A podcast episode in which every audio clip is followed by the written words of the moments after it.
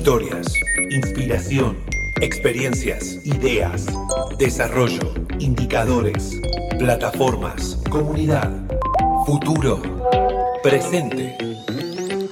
Esto es Pensar Digital, el podcast de la Cámara Argentina de Comercio Electrónico.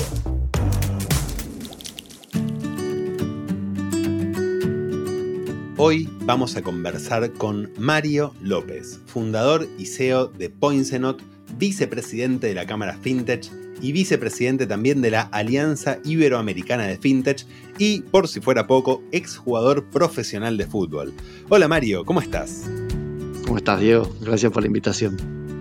Bueno, un lujo tenerte aquí. Realmente estamos muy contentos, sabemos lo ocupado y lo importante de la labor que estás haciendo y lo central que estás haciendo en parte de esta revolución que tiene que ver con la industria fintech y algo de lo que vamos a hablar en este ratito que son las finanzas embebidas. Hace mucho estás trabajando justamente en cuestiones de finanzas y particularmente fintech? Sí, la verdad que desde que arranqué profesionalmente estoy muy cerca de la tecnología y el, y el mundo financiero.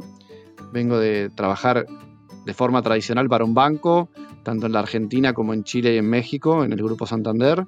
Y luego, bueno, me pasé al lado más de innovación y de emprendedurismo y empezamos con Poison, con este sueño, a, a construir fintech, ¿no? Entonces, realmente más de 20 años en la industria financiera tecnológica, ¿no? ¿Y Poison hace cuánto existe? En el 2014 comenzamos con Poison.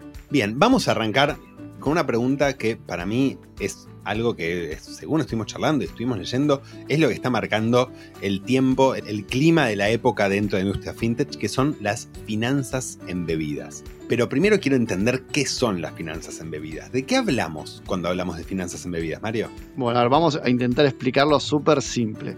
Finanzas embebidas lo tenemos que ver de una forma en donde el sistema financiero tradicional, doy como ejemplo los bancos, pero podrían ser también las corredoras de bolsa, disponibilizan el servicio financiero a través de tecnología para que quien brinda ese servicio financiero, como dice la palabra embebido, sea incluido dentro de la oferta de valor de una comunidad o otra empresa. Entonces, el punto de contacto con el cliente final está más dado de otra empresa u otra comunidad u otro grupo de afinidad.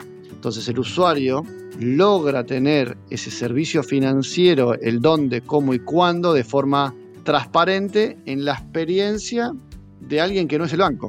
¿sí? Y si queremos dar un, ejemplo bastante simple, podemos decir los medios de pagos. ¿sí? Cuando alguien está comprando en el carrito de compras de un e-commerce, lo que está haciendo es embeber un servicio financiero que tiene que ver con el pago.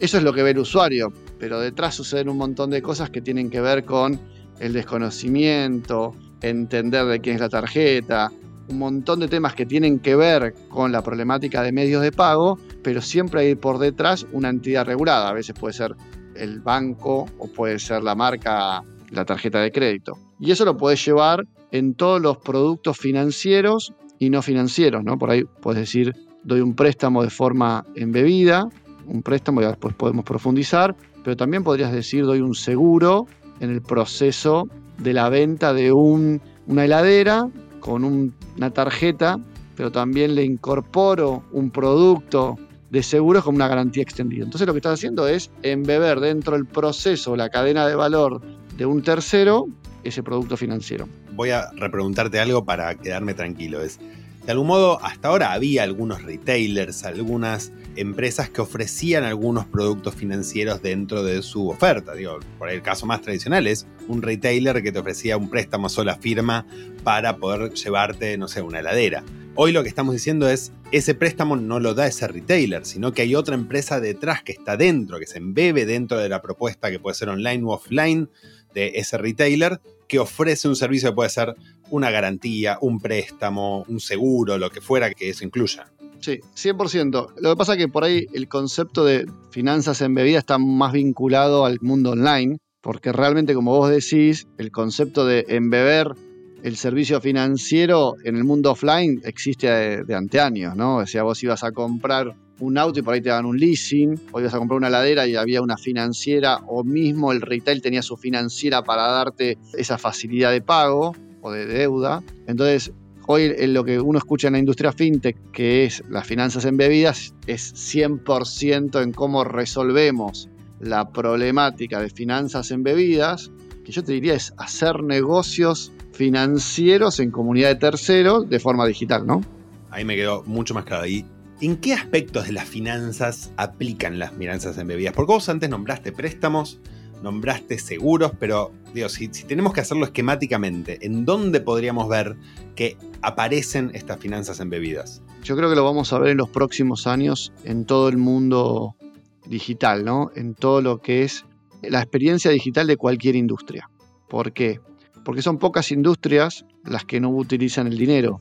Entonces, a partir de ese concepto, vos decís la industria del turismo, o la industria del retail, o el, agro, o el e-commerce, desde un punto de vista más transaccional, todo tiene una experiencia digital y siempre desde la base del medio de pago, del pago, empezás a construir otros seguros, ¿no? Entonces, vamos al proceso de lending. Hoy se escucha mucho en el mundo fintech, buy now, pay later, que tiene que ver con compro ahora y pago después. En, en, Argentina uno está acostumbrado a pagar en cuotas, entonces por ahí no es tan innovador, pero en otros lados donde ese proceso o ese subproducto de préstamos está creciendo en forma exponencial, es otra forma de pago. Pero alguien puede empezar a evolucionar, es te lo pago en dos días, te lo pago con cuota diaria, te lo pago en 15 días, y vos lo que le estás dando es una facilidad de pago para que el comercio pueda lograr que su objetivo es crecer en su negocio en el proceso de venta, ¿no? Pero si hacemos algo más sofisticado, decimos yo tengo un e-commerce y empiezo a entender que ese e-commerce vende tanto por día y sus picos son los viernes o sus picos son los sábados de venta y yo soy una entidad financiera y digo, ah, pero tal marca está vendiendo tanto ticket promedio, tanto mensual, ¿por qué no le puedo dar yo como banco un préstamo working capital, o sea, para que tenga mayor capacidad de compra para su core de negocio y le descuento semanal, diario, mensual? Entonces estás embebiendo mismo producto, préstamo, uno tiene que ver con consumer y otro es más working capital pensando en el comercio. Y empezás a trabajar el ecosistema completo, ¿sí? Entonces, vos fíjate que con un solo ejemplo, que es préstamos, resolvimos no solamente la problemática del consumidor final, sino la de capital de trabajo. Pero si te vas un poquito más arriba, decís, ¿y si me voy al distribuidor? ¿Y si me voy al mayorista? Entonces empezás a trabajar con las finanzas embebidas toda la problemática de cadena de valor de cualquier industria. Llevaste ejemplo que estábamos conversando a, al agro, que el ciclo por ahí es semestral. O la persona que tiene un e-commerce que hace insumos del agro. Sabe que tiene los picos en tal época del año y que se tiene que estoquear antes. Entonces cambia el comportamiento del negocio y la necesidad del préstamo pero conceptualmente el negocio o la problemática es la misma, la capacidad de financiarse para comprar materia prima y los que compran necesitan poder pagar cuando realizan su negocio, en el caso del agro o el, el comercio. Claro, y ahí digo, lo que entiendo que también uno de los disruptores de esta industria tiene que ver con el nivel de información que se maneja hoy en día y la posibilidad de ajustar los productos financieros, que en este caso estamos hablando de préstamos, a la realidad de una forma mucho más fiel, ya no tanto tratando de demostrar o haciendo que la carga de la prueba esté aquel que solicita el préstamo para decir, no, confía en mí que yo te voy a poder devolver, sino directamente mira cómo son mis operaciones, mira cuándo gano, cómo gano, mira lo que son mi cadena de valor, cómo lo puedo pedir y hasta inclusive sea mucho más claro generar el business case, el caso de negocio de cómo se puede agrandar un negocio a partir de la intervención de, por ejemplo, como dijiste, un préstamo de working capital. 100%, o sea, claramente la información es un driver más que interesante y sobre todo en el mundo del lending, de préstamos, porque te permite determinar eso que vos comentabas como comportamiento, flujo de dinero. Entonces, a mí me gusta separar el concepto de finanzas embebidas, no es originación de un préstamo. La problemática de finanzas embebidas es resolver la problemática end-to-end. Es, te originé, te onboardé, analicé tu riesgo, hice el desembolso, hice la cobranza.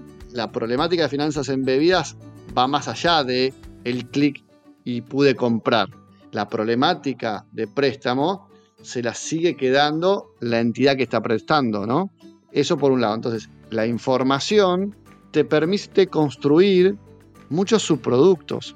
¿Por qué voy a pagar 30 días de interés si yo tengo la capacidad de pagarte diario o tengo la capacidad de pagarte semanal?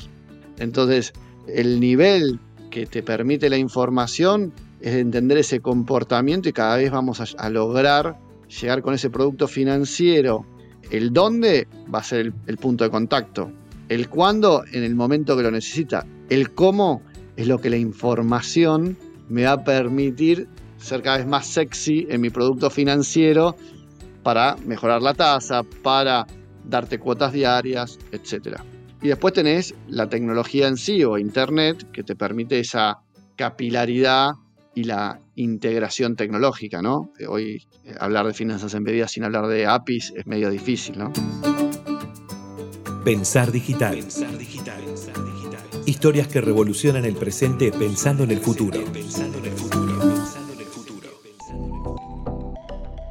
Bien, pero antes de pasar a eso, porque me interesa, nos metemos en la parte tecnológica, venimos hablando de lending, de préstamos, pero entiendo que hay otras dos patas relevantes dentro del mundo de las finanzas embebidas que también están generando disrupciones en varias industrias. Sí, ahí te puedo hablar de, un caso nuestro concreto, pero las finanzas embebidas yo creo que van a resolver varios problemas, ¿no?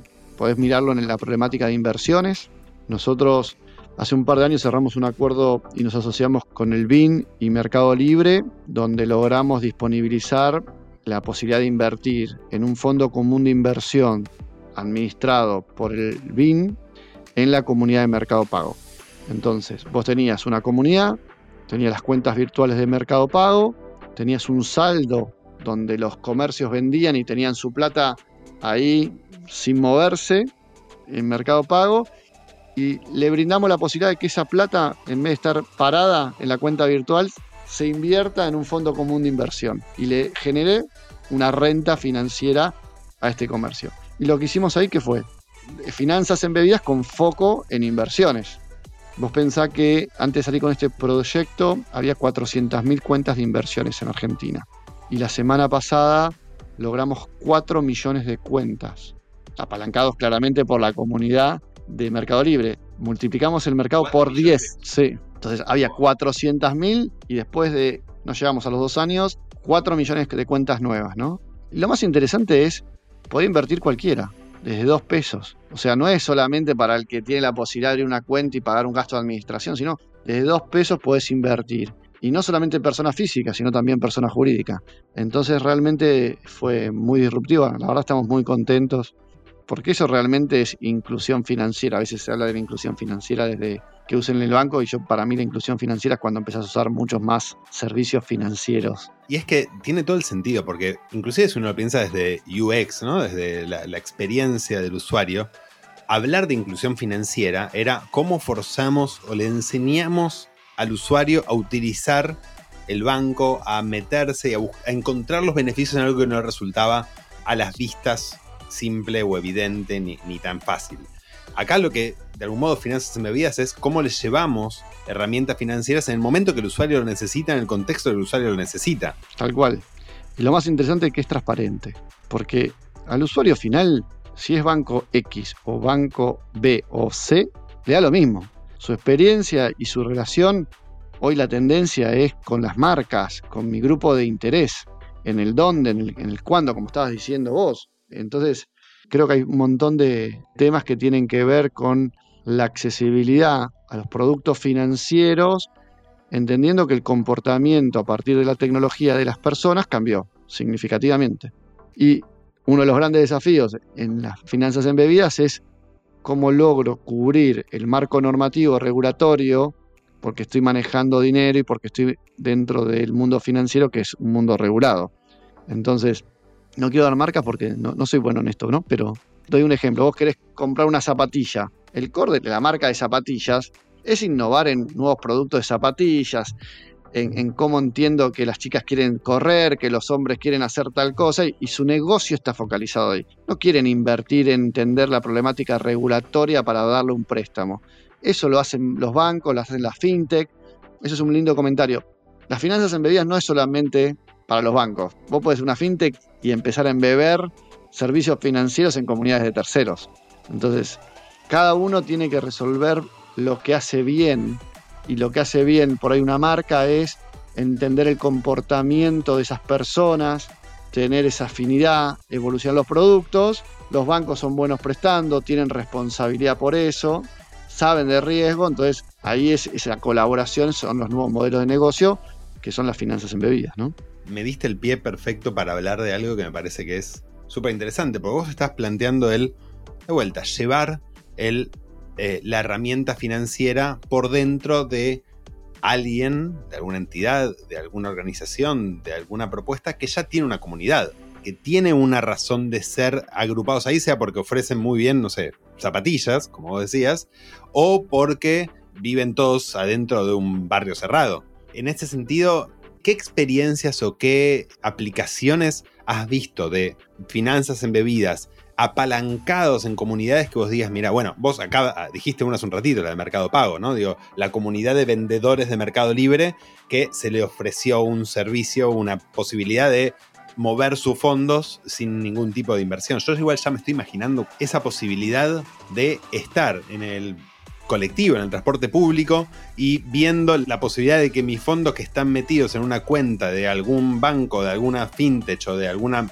billetera, por decir, eh, por un rato programo para poder comprar una acción y venderla y que esto se haga de forma repetitiva y programar automatizaciones sobre lo que yo quiero que mi dinero haga de acuerdo al riesgo que estoy dispuesto a admitir según las preferencias que yo tenga respecto del, riesgo en general.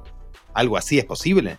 Sí, posible es, es sofisticado, porque estás armando collaterals y warran de algo pero llevémoslo a, instancias por ahí más sencillas. Vos decías recién el consorcio, ¿sí? O un barrio cerrado que tenés que pagar las expensas. Veamos hoy el proceso normal. Te llega un mail o el mejor de los casos te llega en tu aplicación de, del country que tenés que pagar las expensas. ¿Sí? ¿Cuál es el proceso que haces, Diego? Entras a tu home banking, buscas entre 20 segundos y 2 minutos, dependiendo de qué tan bueno es tu administrador de consorcio, a buscar tu linita que dice Diego, tengo que pagar X. Proceso 5 minutos hasta que haga una transferencia y encima después le tengo que decir al de la consorcio, le adjuntás el comprobante y le decís, pagué las expensas, soy Diego del lote tal, ¿qué pasa si a vos te llegan las expensas y te aparece que te dice, hola Diego, en la aplicación de las del consorcio o del country, te dice, hola Diego, las expensas son dos mil pesos, ¿querés pagarlo? Y con un clic haces sí. ¿Por qué? Esa billetera, porque no es billetera, porque es esa aplicación del consorcio, ya está integrado con un servicio de pagos. Olvídate si es por medio de una tarjeta de crédito o es una transferencia, porque lo puedes hacer con transferencia. Nosotros hoy tenemos en un producto nuestro que es API Banco la posibilidad de integrarte con APIs de transferencias. Apretás transferencias y haces un DEBIN, que es un débito inmediato, te saca plata de tu cuenta y le pagaste. Y encima cuando le llega al consorcio le dice, Diego, papá, papá, tanto pagó. Y le manda un push notification diciendo, llegó el pago. Para vos fue una experiencia de one click. Eso es un proceso de finanzas embebidas, de pagos o de transferencias, como lo quieras ver, pero ahí tenés que buscar la administración que tiene la aplicación, el consorcio, y tenés que tener la tecnología y la entidad financiera que viabiliza el pago para que suceda, ¿no? Eso lo podés llevar, que acabamos de hablar, pagar el colegio, pagar un libro. Hoy podés hacer miles de cosas a partir de la disponibilidad de la tecnología y el producto financiero que estemos viendo. Está buenísimo y también lo que me hizo pensar es cómo de algún modo aquellos, no en un consorcio donde quizás sea algo monopólico y donde difícilmente, salvo que te mudes, no puedes cambiar el consorcio, puedes cambiar la administración en el mejor de los casos, pero en servicios que vos sí contratás, esto puede volverse un diferencial por el cual utilizás un servicio u otro si yo estoy, tengo que definir en qué billetera voy a dejar mi plata, aquella que me dé la posibilidad de que mi plata esté invertida, probablemente sea más elegida. Si tengo que definir en qué banco yo abro mi cuenta, aquel que me simplifique la gestión de pagos o que me permita más fácilmente contratar un seguro frente a una circunstancia particular, va a ser el que yo elija. 100%. Y míralo desde el negocio y desde el usuario, como vos decías. Siguiendo con el, con el country o el edificio del consorcio, ¿no? Si yo sé que vos no tenés un seguro y te pusheo en tu aplicación y te digo, ¿querés un seguro para tu casa? La experiencia es otra, porque ya tengo la información, no tengo que cargar que es un departamento que tiene tantos metros, porque el consorcio tiene la información de cuántos metros para calcular las expensas. Volvemos a la charla que teníamos eh, recién hace unos minutos. Con información podés empezar a modular. Los productos son los mismos, te doy un seguro para tu casa. Lo que va a cambiar es la experiencia. Y desde el punto de vista del negocio, una de las cosas que creo que todos conocemos es el costo de adquirir un cliente y el long time value, ¿no? Entonces creo que son cosas que hoy para una entidad financiera el costo de adquirir un cliente es caro. Si yo llego a un acuerdo con un country que tiene tantas casas, hago la tecnología una sola vez y la replico en 500 consorcios. Entonces mi costo de adquisición baja, tengo un negocio mucho más rentable y después empezás a modelar negocios. Si la comunidad es tuya, te comparto un fee de mi negocio financiero o no y me quedo solamente no me compartas nada, dame mejor experiencia, dale más beneficios a mi comunidad porque la quiero fidelizar y la quiero retener. Ya estoy imaginándome que cuando reservo la cancha de tenis, abajo me dice, ¿querés contratar un seguro de vida por si te pasa algo mientras jugás al tenis? Y pones un clic abajo y reservas la cancha, algo así. Sí, 100%. Y si querés sacar un seguro por una hora, o si querés contratar al jardinero que no tiene RT y lo estás contratando y le pagas el día el seguro de RT. Entonces, termina evolucionando claramente la experiencia digital en el mundo tradicional. Que lo lindo que se viene es esa transición. Yo siempre me acuerdo cuando arrancó el e-commerce con despegar que había un poquito de tensión para comprar un viaje, ¿viste? Que era al principio era el, beneficio, pero te asustaba sacar un pasaje a viaje. Hoy ya todo el mundo lo tiene incorporado. Eso lo tenés que llevar a todos los ámbitos de la vida.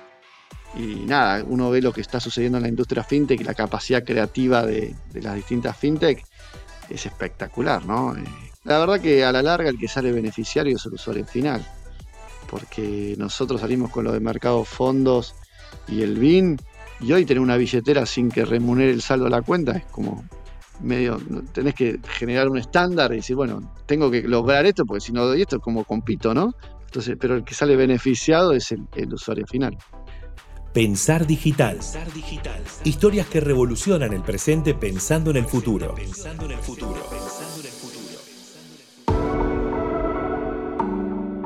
Y ahí una de las preguntas que me surgen es ¿qué desafíos, inclusive qué barreras existen para la implementación de finanzas en vidas? ¿Es para cualquiera? ¿Cualquiera en su negocio puede pensar en implementar esto? Digo, un negocio, sea un comercio, un retailer online que tenga una pequeña tienda o un emprendedor que dé servicios. Digo, ¿uno realmente tiene la posibilidad de pensar y de soñar en implementaciones de esto o es solamente para algunos o con determinadas condiciones? No, yo creo que la visión de futuro la tenemos que tener todos desde, la construcción de una propuesta de valor, ¿no?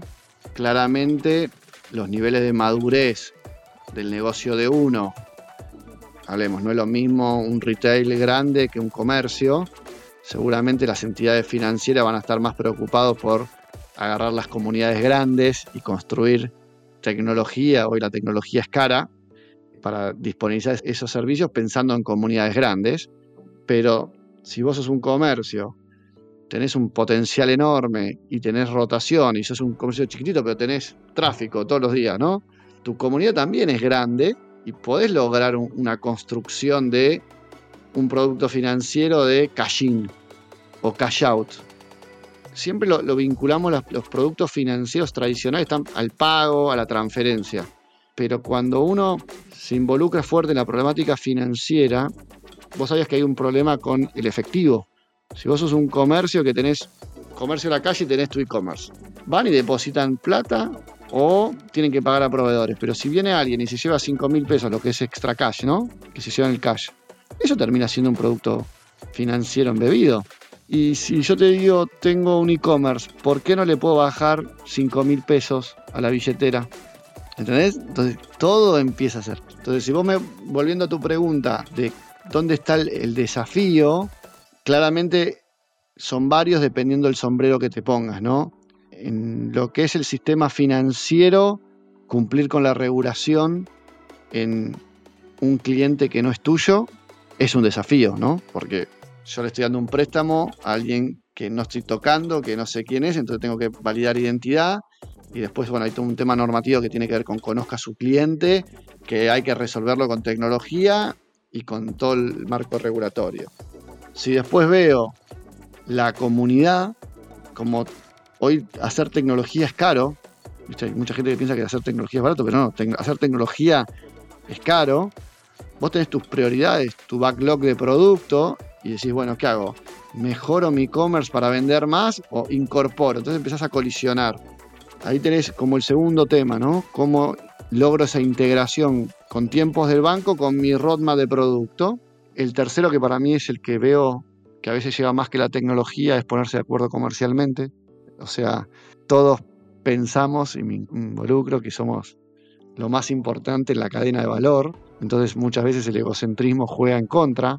Entonces, ¿de quién es el cliente? ¿De la comunidad o del banco? Es difícil, Diego, el, llegar a acuerdos, como cualquier negocio. La diferencia es que una vez que lo incorporaste, no tenés tanta carga operativa, si no tenés tecnología que te eficientiza los procesos. Pero yo te diría que son esos tres grandes temas, ¿no? Regulación, acuerdo comercial y experiencia usuario integrando la tecnología. Y si tenemos que pensar, digo, y acá por ahí te pido muy breve, un e-commerce, un retailer online, que dice, yo quiero aprovechar, quiero subirme a esta ola de las finanzas embebidas. ¿Qué tips concretos le darías para que pueda aplicar o acercarse a esto o pensar en sacar provecho? Buscaría pensar una experiencia de usuario que me permite incorporar nuevos productos. No construiría una experiencia de usuario solamente pensando en mi negocio, sino entendiendo a dónde va el comportamiento y, construir esa tecnología en pos de. Iría por ahí, seguro. Segundo, lo más fácil es pagos. Buscaría préstamos y seguros como concepto. Empezaría a entender a partir de mi negocio cuáles son las líneas de revenue share que puedo incorporar con productos complementarios como para empezar a tener una experiencia, aunque no traccione, haría ese modelo, porque de a poquito, al principio los, indicadores son lentos, pero después es increíble cómo de un día para el otro empieza tuk, con el boca en boca. Vos implementás Buy Now, Pay Later y por ahí estás seis meses que le dedicaste esfuerzo a la integración, a la experiencia de usuario y empieza, y la curva empieza, el boca en boca hoy con, con las redes, con todo lo que está sucediendo, es increíble. Entonces, si no construís la experiencia de usuario con tecnología robusta, a los tres meses te crece el negocio y explota y perdiste el, cliente. Entonces, el valor de la comodidad y del retail es su core business. De la misma forma que cuida su core business, cuidemos la experiencia de finanzas embebidas porque te termina destruyendo tu core. Es, es conceptual y después no me enrollaría tanto en los acuerdos comerciales, me pondría primero foco en servicio a mi comunidad.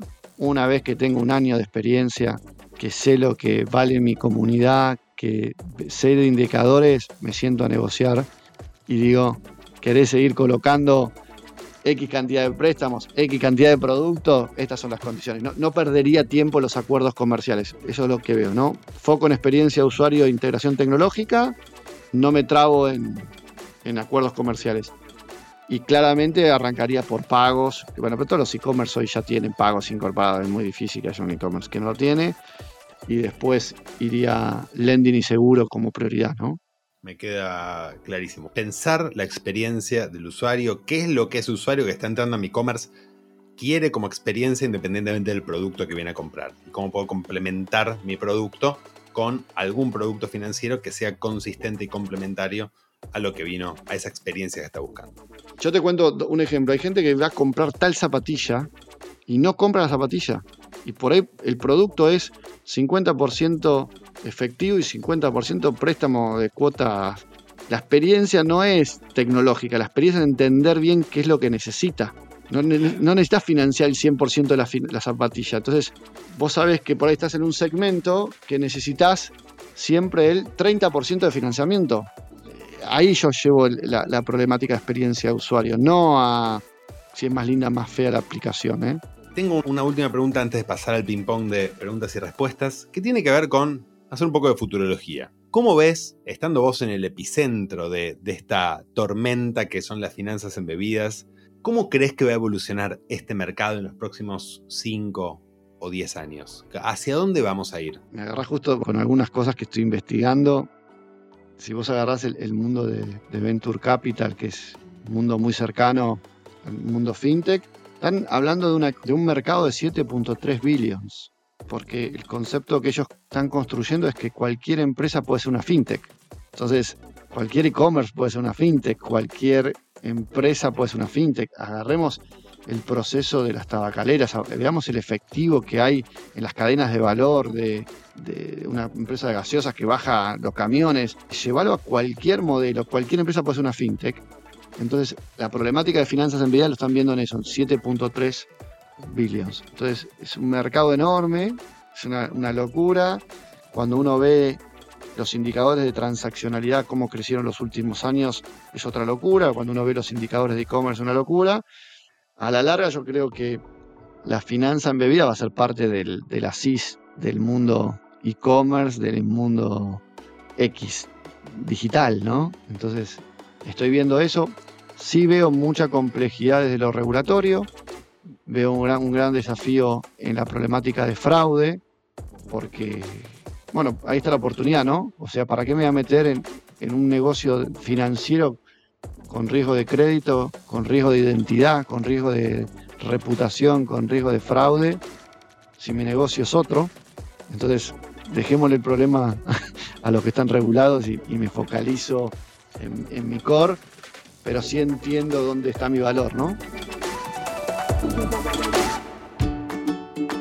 Bueno, muy bien Mario, muchas gracias. Vamos a pasar al ping pong de preguntas y respuestas. Y para eso arrancamos con la primera que tengo para ti, que es ¿qué indicador es el que más mirás diariamente? Yo miro dos indicadores de growth. Dependiendo del producto veo el crecimiento de clientes y dependiendo el producto veo ticket promedio.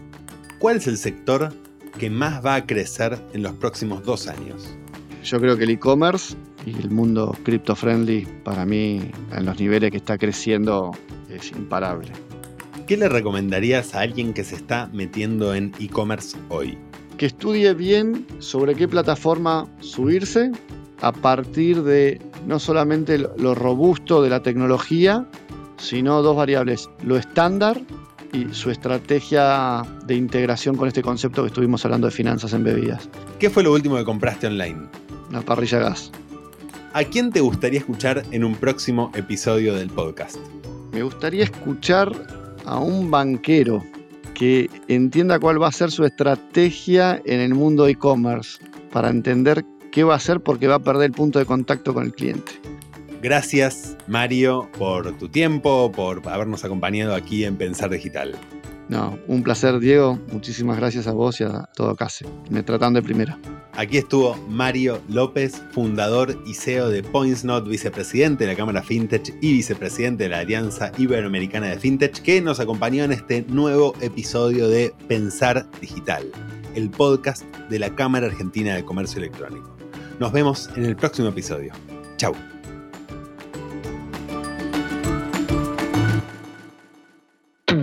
Suscríbete a Pensar Digital en Spotify, Google Podcast y Apple Podcast.